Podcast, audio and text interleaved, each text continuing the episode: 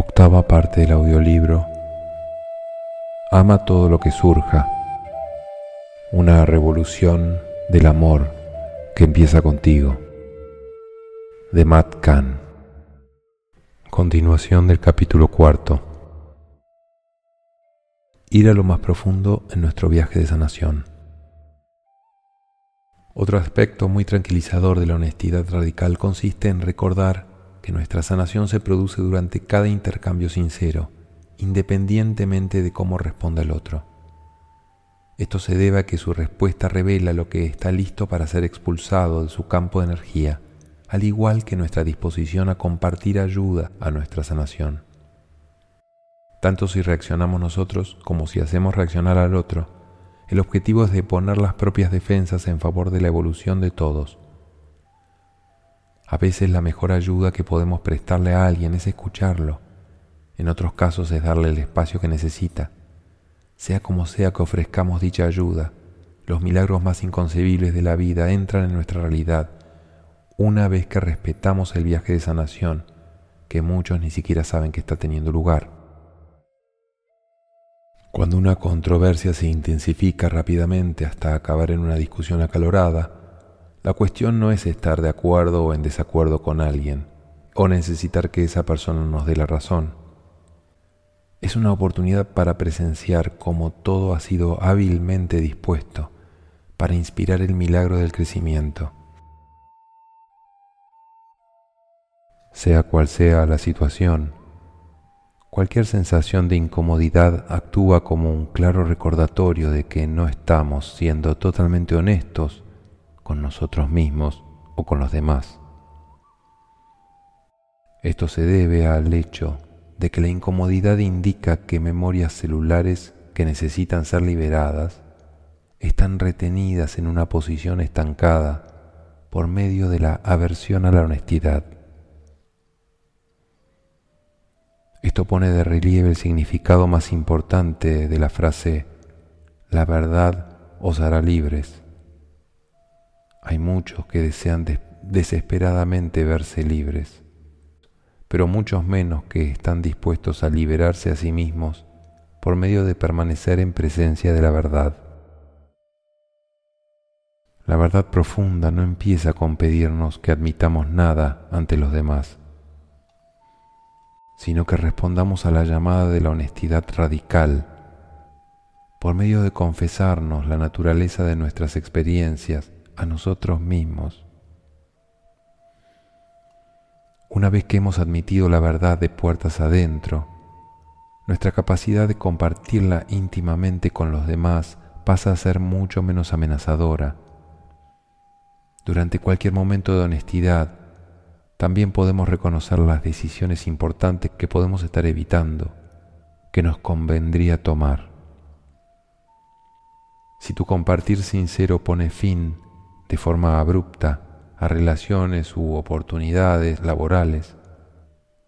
Es aquí que la perfección inherente de la vida te muestra lo increíble que está destinado a ser tu viaje una vez que estás apuntando en una dirección completamente nueva.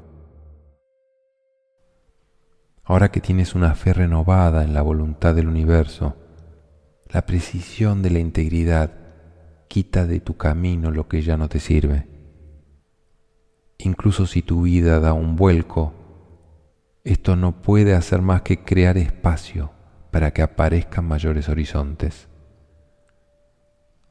A tu propia manera única, puedes reconocer la honestidad radical como una de las prácticas espirituales más potentes del nuevo paradigma espiritual.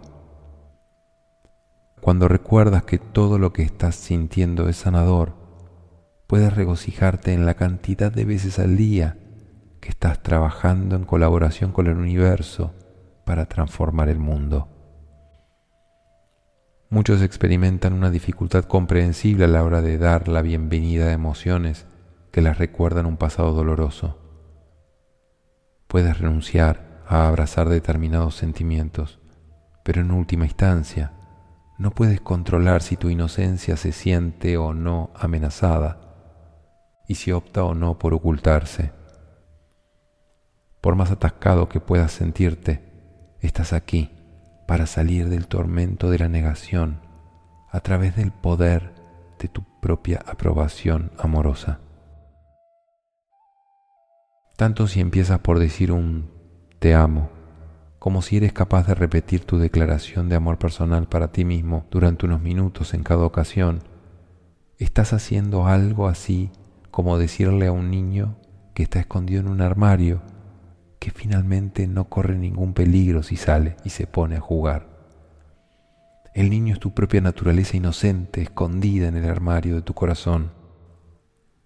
Una vez que se siente segura y sale de su escondite, estás seguro de contar con su confianza a lo largo del camino que tienes por delante. Por encima y más allá de cualquier logro espiritual, la voluntad de ser completamente honesto y amoroso con uno mismo es lo que refleja la madurez de un corazón abierto. Incluso si tienes miedo de ser honesto, tómate tiempo para amar al que tiene miedo en ti y expulsa más memorias celulares de tu campo energético. Por más a menudo que reacciones reactivamente, o sea cual sea el papel que interprete alguien, es importante que recuerdes esto. Todo es el centro del universo. A través de aquel al que amas, todas las cosas se transforman.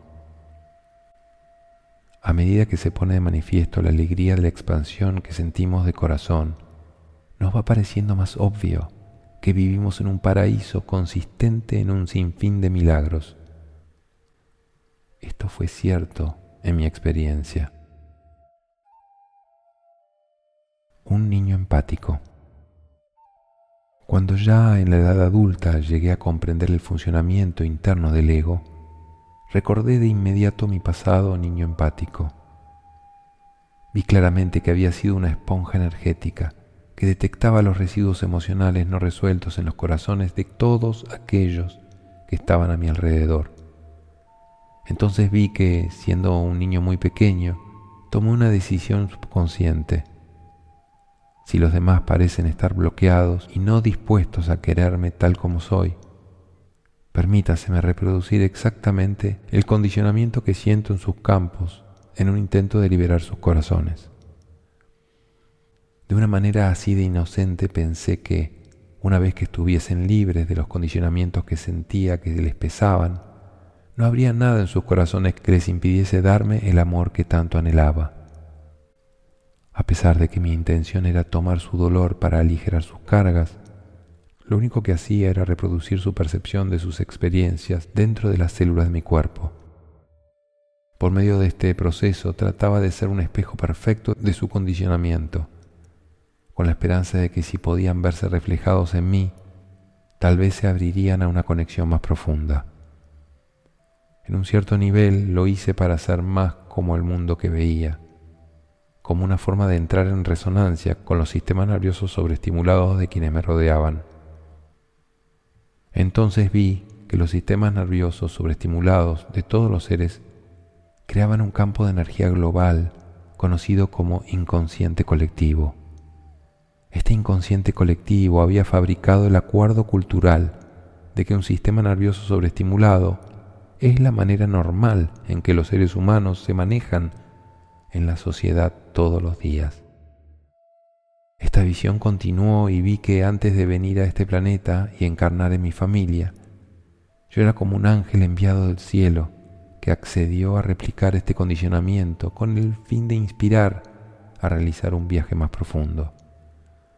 Accedí a ello por lo que en un determinado momento de mi proceso evolutivo comenzaría a despertar con el fin de transmutar el condicionamiento que había recogido gracias a la interconexión existente entre todos, sabía que en algún nivel este proceso de transmutación crearía un efecto dominó que conduciría al despertar de todos los seres existentes.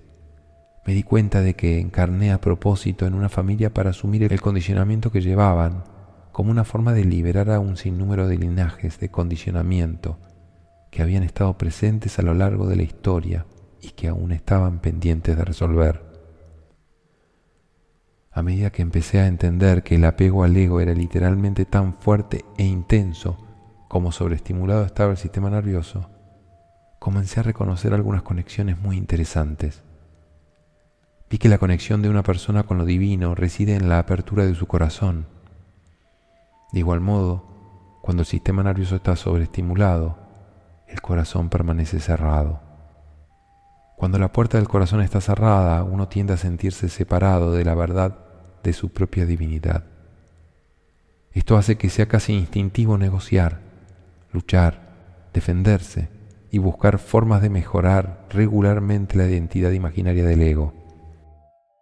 Sin malicia por mi parte hacia el fenómeno del ego, lo vi como un lugar donde se escondía mi inocencia hasta que empezase mi viaje de sanación. Cuando aprendí a amar lo que surge, me di cuenta de lo rápidamente que se relajaba mi cuerpo.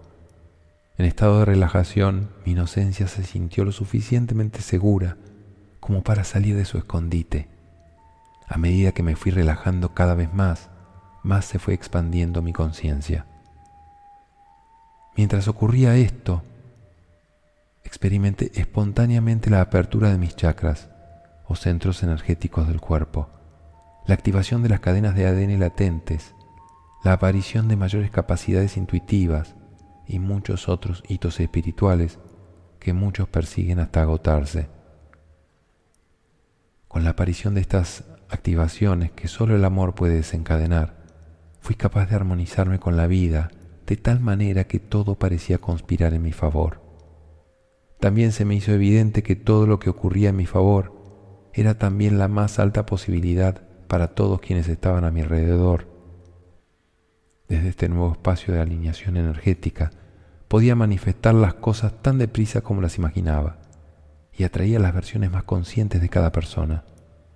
Sus comportamientos en mi presencia podían ser incluso radicalmente distintos de los que tenían en el resto de las circunstancias. También, a través de las diversas etapas de la iluminación y más allá, descubrí que cada meta que se explora en el camino espiritual aparece de forma natural cuando el sistema nervioso se desenreda. Con cada te amo. Al ocurrir esto, la necesidad de luchar, defenderme y negociar desapareció de mi experiencia. Mientras emergía una conciencia centrada en el corazón, en la que no había nadie a quien culpar o ninguna necesidad de tener razón. No tenía más que la voluntad de percibir la actividad de la vida y responder con amor para la evolución de todos. Poner fin a la lucha con el descontento.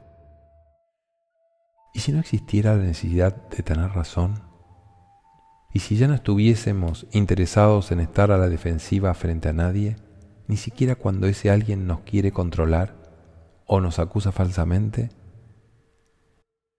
¿Y si en lugar de centrarnos en lo que no tenemos o en lo injusta que parece ser la vida, les diésemos la bienvenida a las posibilidades más increíbles por medio de abrir el corazón? Tal vez podríamos descubrir un espacio abierto dentro de cada escena de la película, donde hay oportunidades para actuar con tanta honestidad, aceptación y solidaridad como solo el amor sabe manifestar.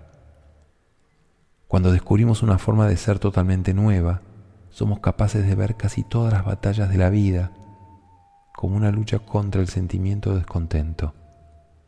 Una señal evidente de descontento se manifiesta cada vez que culpamos a una persona o circunstancia por cualquier experiencia.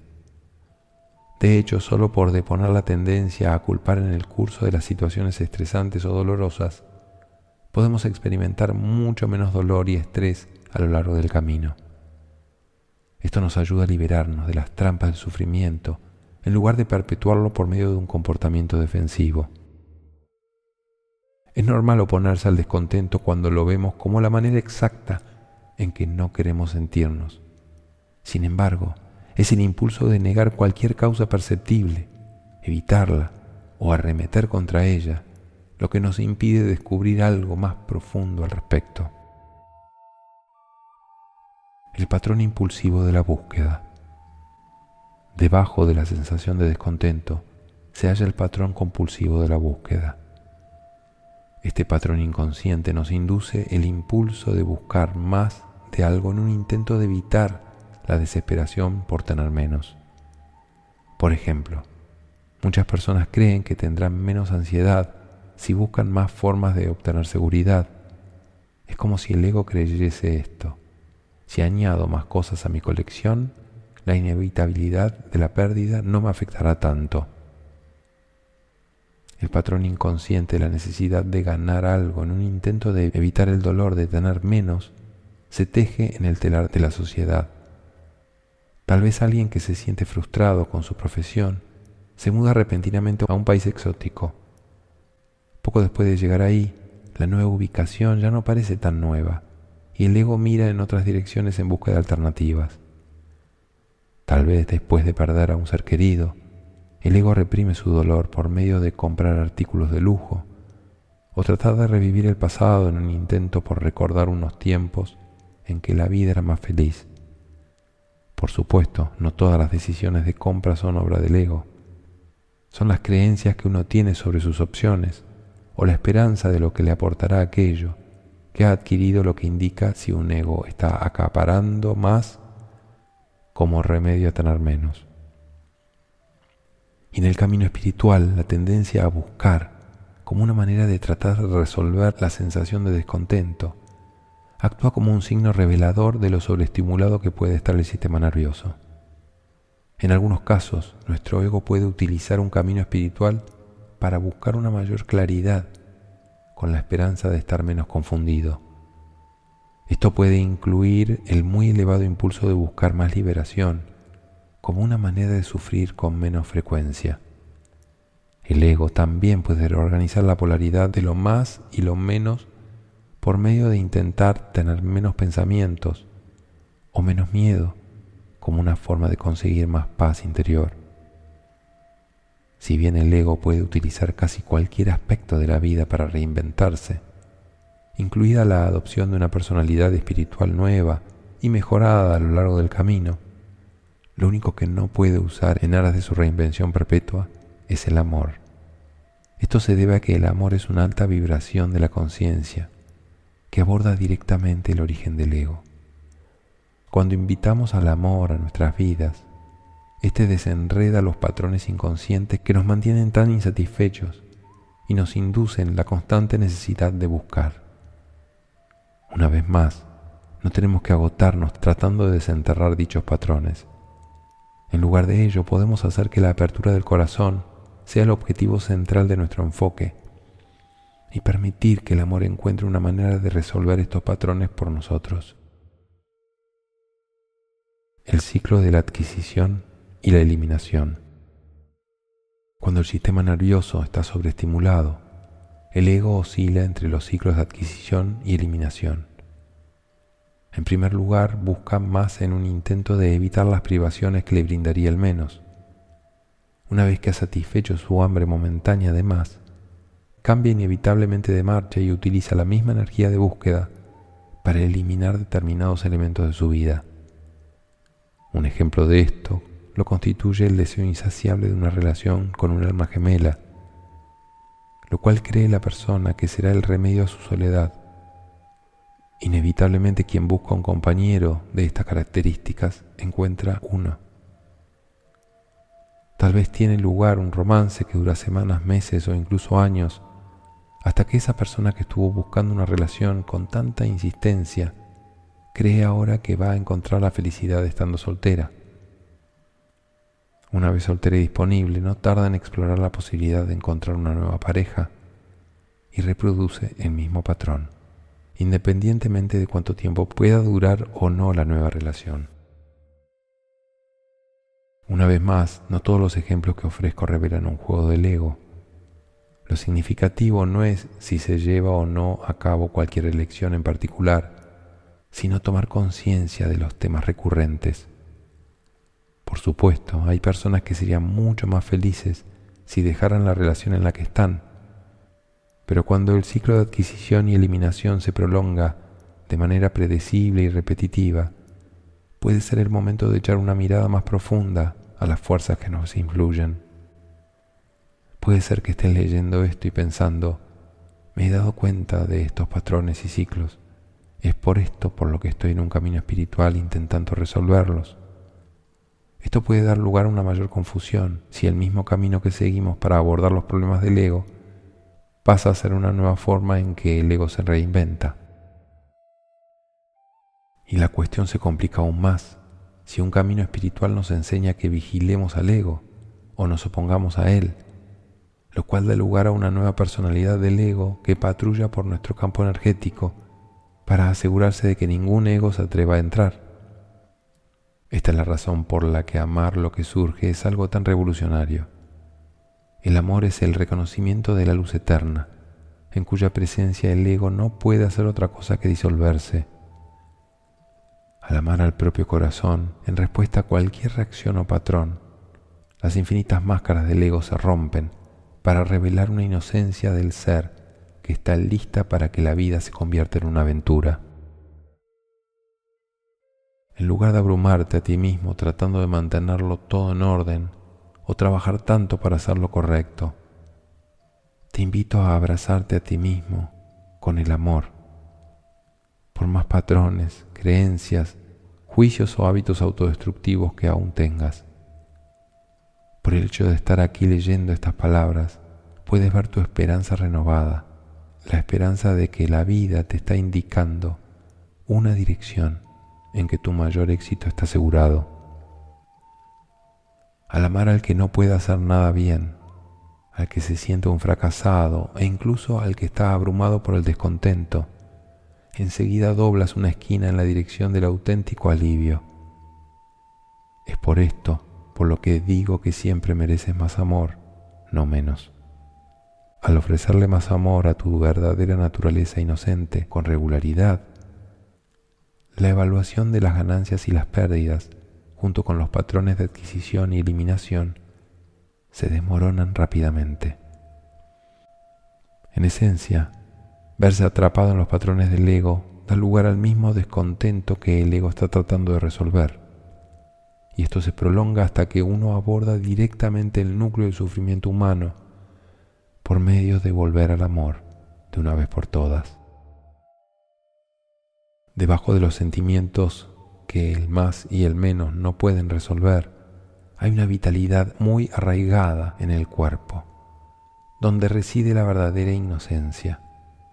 Una vez que reconocemos que cada compulsión de más de esto o menos de lo otro son maneras de que el niño interior clama por amor, un mundo de dolor estrés, injusticia y antagonismos, se convierte en una realidad de paz, libertad, inspiración y alegría.